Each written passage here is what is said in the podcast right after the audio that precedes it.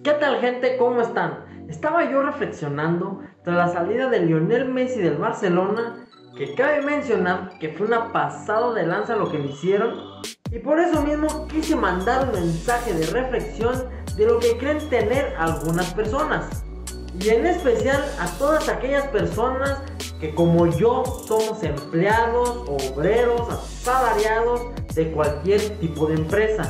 Por muy bueno que seas en tu trabajo, por muy cumplido, aunque no faltes, metas horas extras y todo eso, aunque te sientas muy indispensable en tu cargo, seas coordinador, supervisor, jefe o gerente, y mientras no seas el dueño te voy a decir algo y escúchalo bien. Messi para mucha gente era el número uno del mundo, el mejor del planeta. Sin pedos, Messi era el mejor jugador de la Liga Española.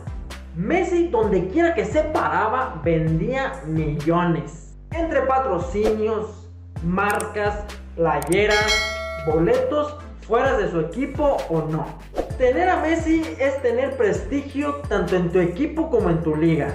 Messi dio muchos títulos, copas, ligas, récords a nivel de club personales, internacionales, colectivos. Messi es una de las personas más cumplidas y profesionales tanto dentro como fuera de la cancha. Y aún así el Barcelona se atrevió a aplicársela culero como a muchos otros cracks que han pasado por el Barcelona. Y antes de que me empiecen a criticar y a tirar, los invito a que chequen todo el historial de todas aquellas estrellas que han pasado por la puerta de atrás del Barça. Y es lamentable porque Messi sale llorando y no de alegría, como decir, ¿saben qué? Mi etapa en el Barcelona ha concluido, muchas gracias por todo, estuvo chido, pero vienen nuevos retos. No fue así. No, Messi se va llorando de pura tristeza, melancolía y yo me imagino hasta impotencia porque él no se quería ir y sin embargo el Barça me lo abrió como un bolillo. Y luego con una excusa tan tonta como restricciones de la liga, restricciones salariales, este, la competitividad y puras mensadas que la neta no tenían caso. Como si antes no hubieran existido esas reglas y no las hubieran podido ejecutar. Como si el Barça no pudiera prescindir de algún otro jugador para ajustar esa carga salarial. Pero sin embargo, aún así vienen los nuevos fichajes. O sea, Messi, aunque fuera el más caro, pero aún así era el que más dinero generaba. Creo yo que ningún jugador que venda o que contraten va a generar el mismo dinero que Messi. Pero aún así decidieron prescindir de sus servicios. Lo más culero es que ningún homenaje, ningún reconocimiento, ningún partido de despedida y sin público. Es más, prácticamente en su último año en el Barcelona nadie lo vio jugar en vivo, pues por todo esto de la pandemia.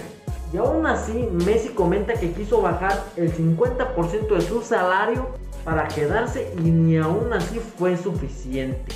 Ahora yo te pregunto a ti, si a Messi, siendo Messi, lo mandaron a chingar a su madre del Barcelona, ¿qué tan seguro crees tú que estés en tu trabajo?